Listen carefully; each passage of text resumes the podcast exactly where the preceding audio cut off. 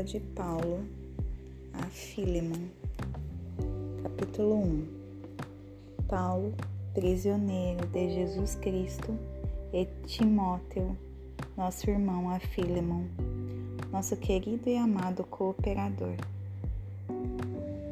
É a nossa amada Áfia e a Arquipo, nosso companheiro de lutas e a igreja que está em tua casa. Graça a vós e paz da parte de Deus, nosso Pai, e da do Senhor Jesus Cristo. Graça dou ao meu Deus, fazendo menção de ti sempre em minhas orações, ouvindo o teu amor e a fé que tens para com o Senhor Jesus e para com todos os santos, para que a comunicação da tua fé seja eficaz no conhecimento de toda boa coisa que há em vós, por Cristo Jesus, porque temos grande alegria e consolação no teu amor, porque por ti, ó irmão, as entranhas dos santos são revigoradas, pelo que, ainda que seja muito corajoso em Cristo para te mandar o que é conveniente, contudo, por amor, peço-te, sendo eu tal como sou, Paulo, o velho e agora também prisioneiro de Jesus Cristo.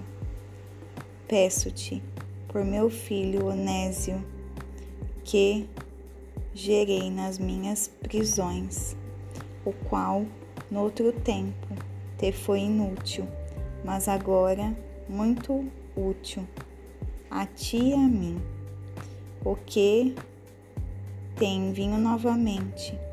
Tu, portanto, to, torna a recebê-lo como as minhas próprias entranhas.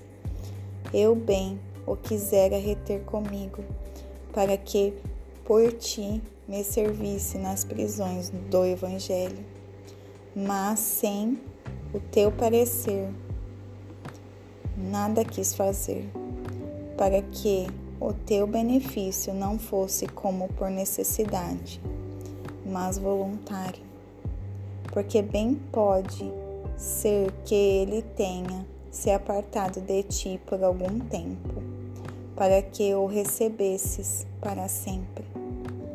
Não já como um servo, mas acima de um servo, como irmão amado, especialmente para mim, e quanto mais para ti.